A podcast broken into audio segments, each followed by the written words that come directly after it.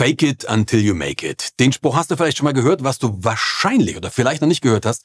Den gibt's jetzt als Werbung und zwar für eine Stellenbörse, die wirklich sagen, fake it until you make it, bewirb dich jetzt als Quereinsteiger. Warum ich bei diesem Spruch erstmal Schnappatmung bekommen habe, warum ich es dann aber, als ich ein bisschen drüber nachgedacht habe, etwas differenzierter sehe oder gesehen habe, darum geht's in dieser Folge.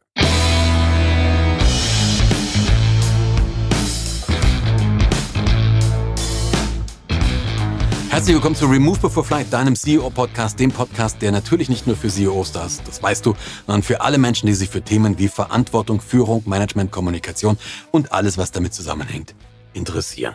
Ja, ich habe es gerade eben schon gesagt, fake it until you make it.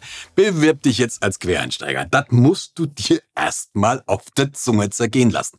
Als ich das gehört habe, habe ich gesagt, sag mal, Freunde der Luftfahrt, ja, liebe Leute, ich glaube, meine Stadt war's. Ja, diese, diese, diese Plattform da und auch Stellenbörse, Stellenbörse, haben wir gesagt, sag mal, hört ihr den Schlag eigentlich noch?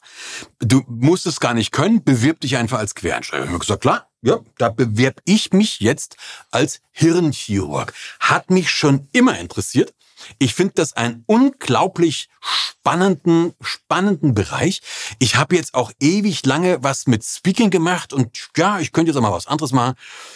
Gehirnchirurg. Das wird mir gefallen. Und außerdem, ich fühle auch, ich fühle auch, dass ich da wirklich berufen bin. Also ich fühle wirklich, dass ich an den OP gehöre. Ja, ich fühle das, fühle das ganz, ganz dringend. Ich mache das jetzt, bewerbe mich da als Quer, Quereinsteller, Steiger. Ich tue erstmal so, als könnte ich's und ähm, hoffe, dass es niemandem auffällt. Ich meine, also klar, ein paar ähm, Patienten, die werden vielleicht nicht ganz so zufrieden sein erstmal, aber das ist alles, das kann man ja alles machen, wenn man sich merkt, es ist ein unglaublicher Blödsinn. Es ist ein unglaublicher Blödsinn. Und ich rege mich darüber tatsächlich auf. Ich rege mich wirklich darüber auf. Warum rege ich mich darüber auf? Ich rege mich aus verschiedenen Gründen darüber so auf, weil das ist ja wenn du jetzt mal den Spruch googelst, fake it until you make it, ähm, du findest Bücher, du findest Artikel und ganz, ganz viele Leute sagen dir wirklich immer, ja, äh, wenn du noch nicht da bist, dann tu einfach so, du wärst, als wärst du schon da und dann wirst du es auch erreichen, dann glauben dir die Leute das. Ich glaube, dieses Beispiel mit dem Gehirnchirurg, das zeigt schon mal relativ deutlich, dass das ein ziemlicher Blödsinn ist. Was mich daran so ärgert, ist, dieses Mindset oder auch dieses Mantra, das tut so, als wäre es leicht. Als, als müsste auch alles leicht sein und wenn dir irgendwas schwerfällt, bist halt so doof, dann ist es deine Schuld. Das ist das Erste, was mir auf den Zeiger geht. Das Zweite, was mir daran so maßlos auf den Zeiger geht, ist, das tut so, als wäre es normal. Ja, das tut so, als wäre dieses Faken normal. Als, als wärst du dumm, wenn du nicht fakest. Also ich meine ernsthaft, wenn jetzt schon eine Stellenbörse damit wirbt, so sagt, ja, dann fakes halt, ja, dann fälsche halt deinen Lebenslauf, dann tu halt so, als hättest du eine Qualifikation. Ne? Dann tut das einfach so, als wäre das alles normal. Und ganz ehrlich, nein, das ist es nicht. Das ist es nicht. Es wird uns vielleicht immer so einsuggeriert, du kannst alles schaffen, wenn du es nur willst, du brauchst bloß ein richtiges Mindset ganz ehrlich, Gehirnchirurg und Pilot, denn ein richtiges Mindset macht schon Sinn, aber wenn das alles ist, was du hast, Shepherds, ja, dann tut's weh. Entweder dir selber als Pilot oder dem Patienten, wenn du Gehirnchirurg bist. Das funktioniert nicht. Also es tut so, als wäre es, es wär's, als wär's leicht. Es tut so, als wäre es normal, dieses Faken. Beides ist es nicht. Und es kommt noch was dazu. Es tut so, als, als könntest du eine Abkürzung geben, gehen? Also, also gäbe es einfach so eine Abkürzung, wo du sagst, hey, wenn du was erreichen willst, auch riesengroße Ziele, die sind alle in absoluter greifbarer Nähe.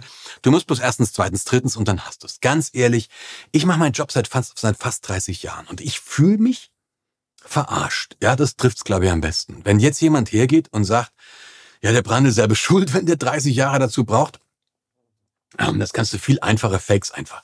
Klar, ich hätte mir eine ganze Reihe von Umwegen sparen können. Wenn du einen guten Mentor oder eine gute Mentorin hast, wenn du einen guten Trainer hast, jemand, einen guten Menschen, der dich gut ausbildet, dann kannst du dir viele Fehler und damit einige Irrungen und Wirrungen sparen. Aber, aber, du wirst trotzdem, wenn du auf eine Bühne gehst, dann wirst du nicht die gleiche Performance haben wie jemand, der schon 1000 oder 2000 Vorträge hat. Das ist doch nachvollziehbar, das ist eigentlich logisch.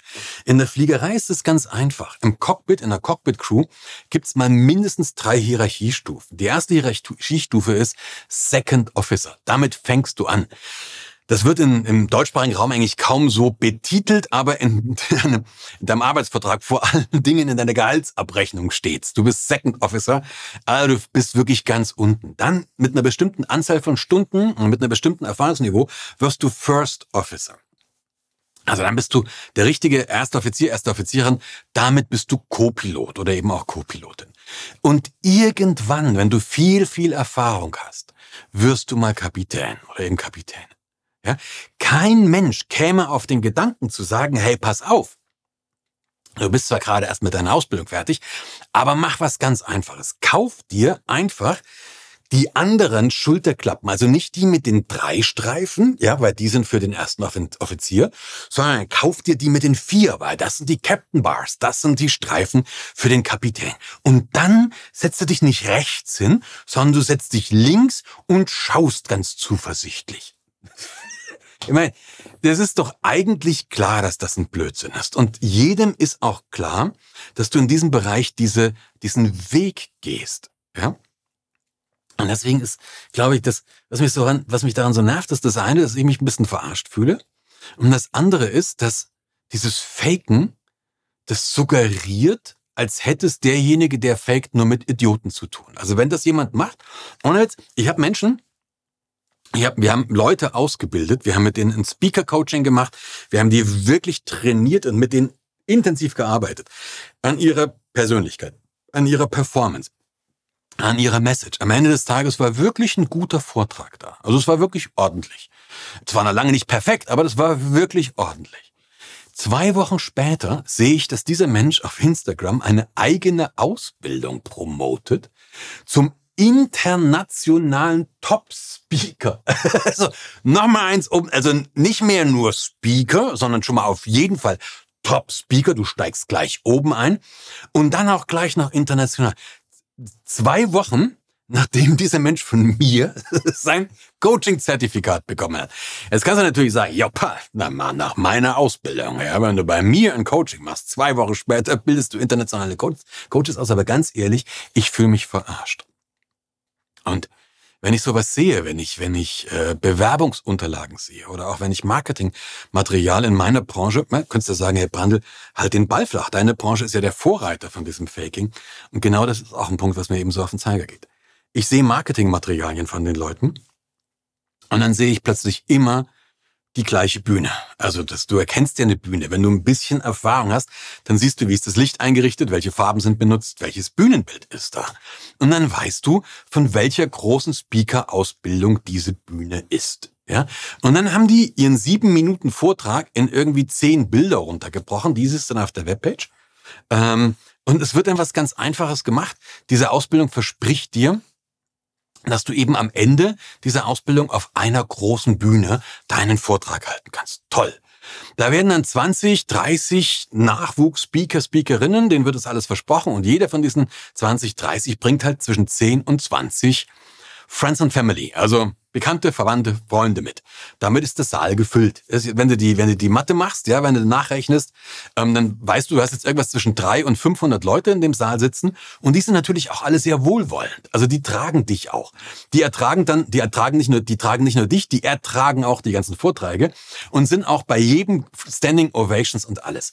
Und dann sitzt du davor als jemand, der vielleicht das schon ein paar Mal gesehen hat, weil es sieht ja auch immer gleich aus.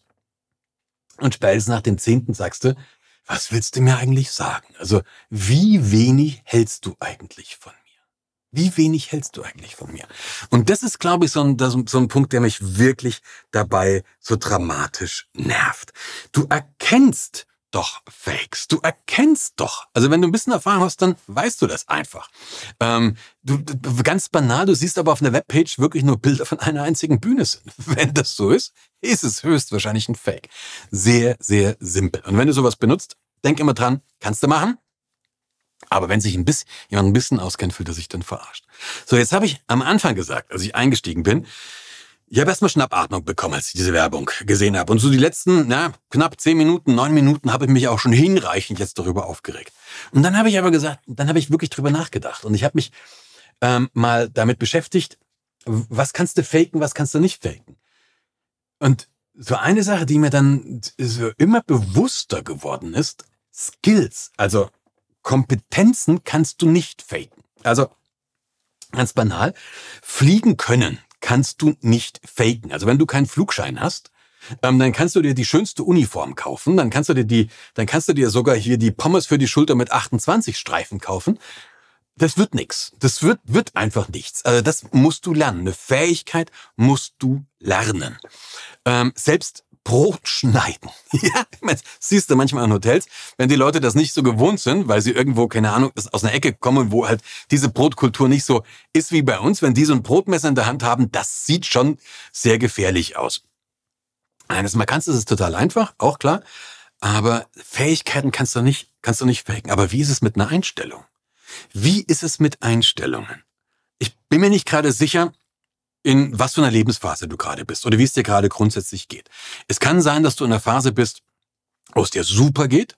Es kann auch sein, dass du in einer Phase bist, wo es dir nicht so besonders gut geht. Vielleicht hast du gerade ah, eine Trennung hinter dir. Vielleicht hast du gerade eine schwierige Zeit oder irgendwie das Schicksal hat dir ein paar Knüppel zwischen die Beine geworfen. Wenn du gerade in so einer schwierigen Phase bist, dann werden dir höchstwahrscheinlich die Dinge wahrnehmen, die schwierig sind, die sch schlecht sind, die negativ sind. Also jetzt, wenn ich diesen, diese Folge gerade einspreche, ist ja Mitte November, Mitte November in Berlin, wenn du da rausgehst, die Wahrscheinlichkeit, dass du irgendwas Negatives, was Hässliches wahrnimmst, ist relativ groß. Also es ist kalt, es regnet, es ist feucht, es ist ach, unangenehm. Ja, ähm, also die Wahrscheinlichkeit, dass du sowas wahrnimmst, ist relativ groß.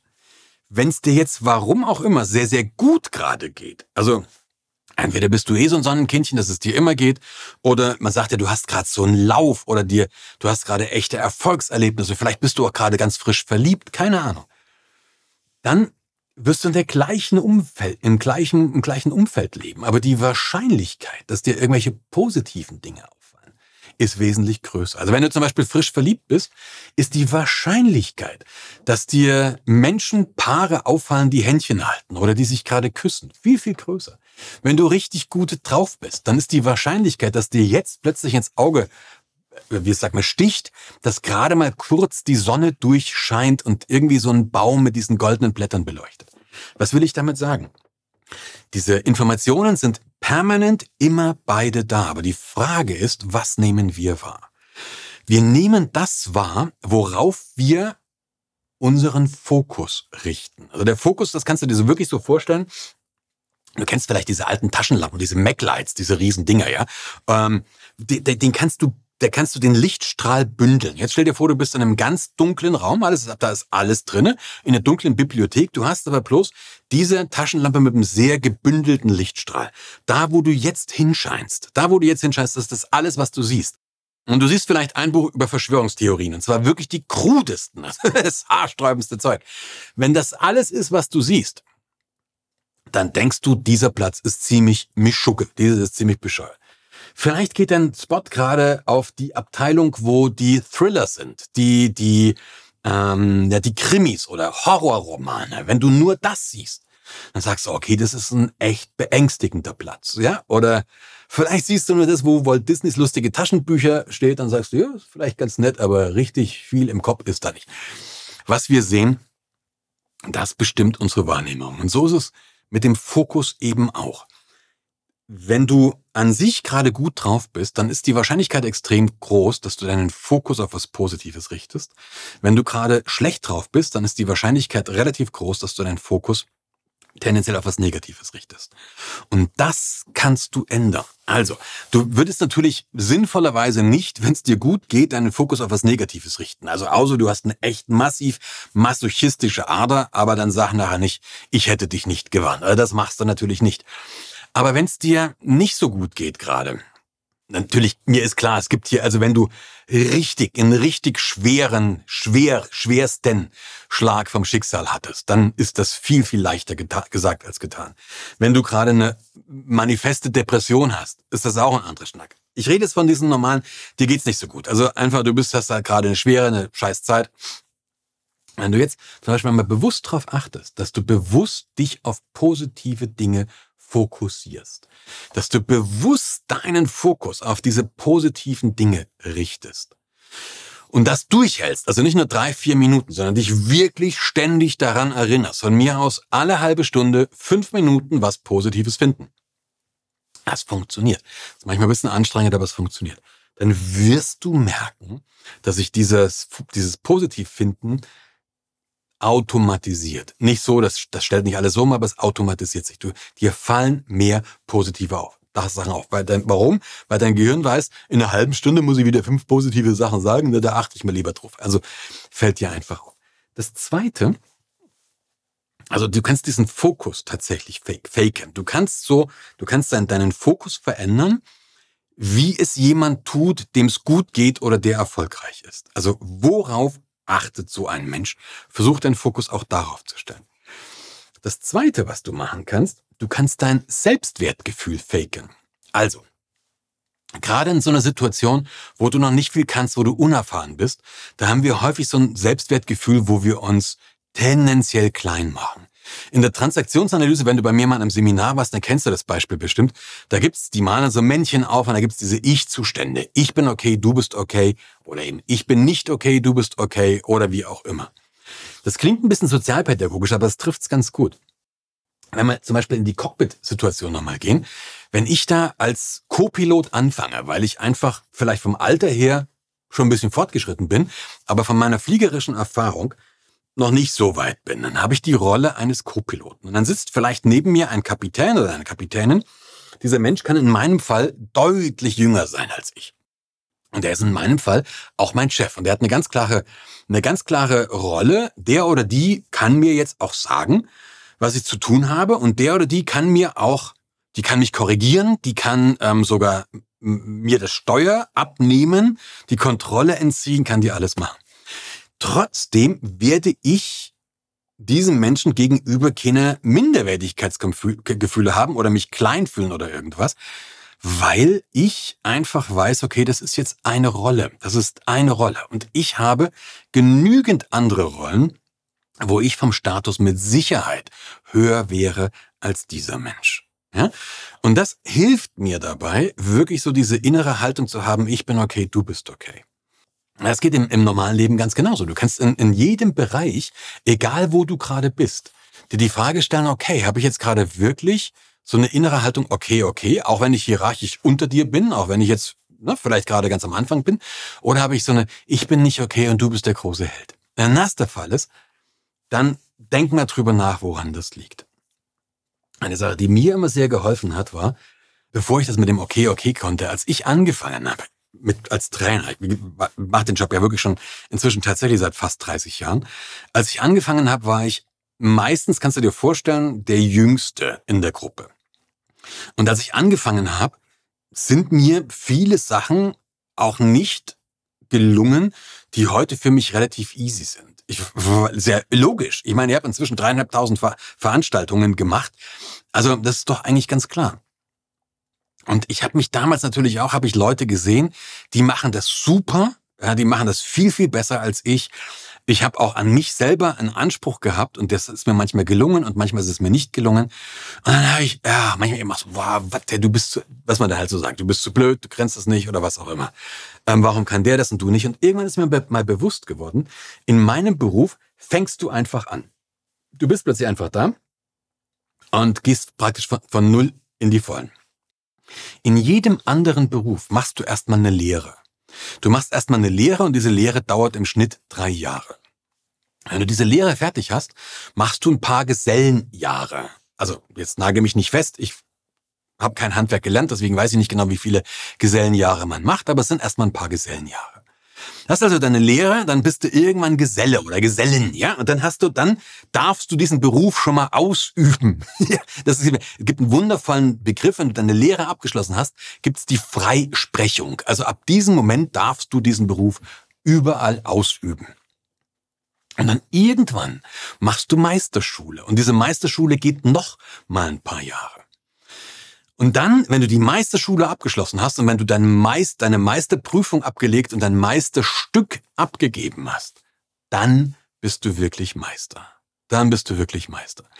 Und das ist so ein, das habe ich mir damals immer so gesagt. Und ich habe mir damals immer gesagt, okay, ich bin jetzt gerade erstmal in der Ausbildung oder ich bin gerade erstmal mit der Ausbildung fertig. Ich muss noch nicht meisterlich abliefern. Ich muss noch nicht perfekt sein. Ich darf mir das gönnen, ich kann mir das gönnen, ähm, eben tatsächlich meinen Job noch auf einem Gesellenniveau zu machen oder auf dem Niveau eines ersten Offiziers oder vielleicht sogar eines zweiten Offiziers, wenn ich einfach noch nicht weiter bin. Die gute Nachricht ist, du entwickelst dich ja weiter und du kommst weiter und irgendwann, irgendwann hast du das Level erreicht, dass du dann wirklich Meisterschaft hast. Und deswegen, um das Ganze abzuschließen mit diesem Fake it until you make it. Ich hatte vorhin mal gesagt, wenn du das machst, du, du, du positionierst es, du fakest irgendwas, dann läufst du halt Gefahr, dich für was zu positionieren, was du nicht kannst. Wenn ich mich jetzt als Jumbo-Kapitän oder Kapitän von einem Airliner positioniere, ähm, dann laufe ich Gefahr, mich sehr, sehr schnell zu blamieren. Und das ist das eine du wirst dich blamieren, wenn sich jemand im Speaking ohne große Erfahrung als Top-Speaker positioniert und dann versehentlich wird der mal wirklich auf eine Bühne von, vor zwei oder 3.000 Leute gestellt, dann ist die Gefahr sehr, sehr groß, dass dieser Mensch sich blamiert. Und das leider nicht nur das. Was viel, viel schlimmer ist, ist, dass die Menschen um dich drumherum das Vertrauen in dich verlieren werden. Und wenn das mal verloren ist, dann dauert's ewig wahrscheinlich sogar viel, viel länger, als es im ersten Schritt gedauert hätte, bis dieses Vertrauen wieder aufgebaut ist. Das heißt, wenn du darüber nachdenkst, warum musst du dich als Top-Speaker faken? Warum kannst du dich nicht positionieren als jemand, der gerade auf dem Weg ist dahin? Warum kann ich mich nicht in der Fliegerei positionieren als jemand, der gerade auf dem Weg zum Kapitän ist? Und deswegen bin ich erstmal erster Offizier zum Beispiel. Warum kann ich mich nicht in dem Speaking als jemand positionieren, der gerade auf dem Weg zum Keynote Speaker ist? Und dann kannst du die Sachen nämlich rausstellen, die du schon hast. Wie bei einer Band, wenn du eine kleine Band bist. Ja, wenn du eine kleine Band gegründet hast und du stellst dich plötzlich auf eine, auf eine riesen Bühne, wo sonst die Stones spielen oder weißt du, Geier was. Das glaubt dir einfach keine Sau. Also, auch hier ist der Punkt wieder, Ehrlichkeit, steh zu dem, was du hast, nutze das, was du hast, das ist auch wichtig, nutze das, was du hast, verkauf dich nicht als viel mehr als das, was du bist, aber sorge dafür, dass dein Selbstwertgefühl auf Augenhöhe ist, sorge dafür, dass dein Fokus klar ausgerichtet ist und dann geh den Weg. Und wenn du das tust, dann gibt's überhaupt keinen Grund, irgendwas zu faken.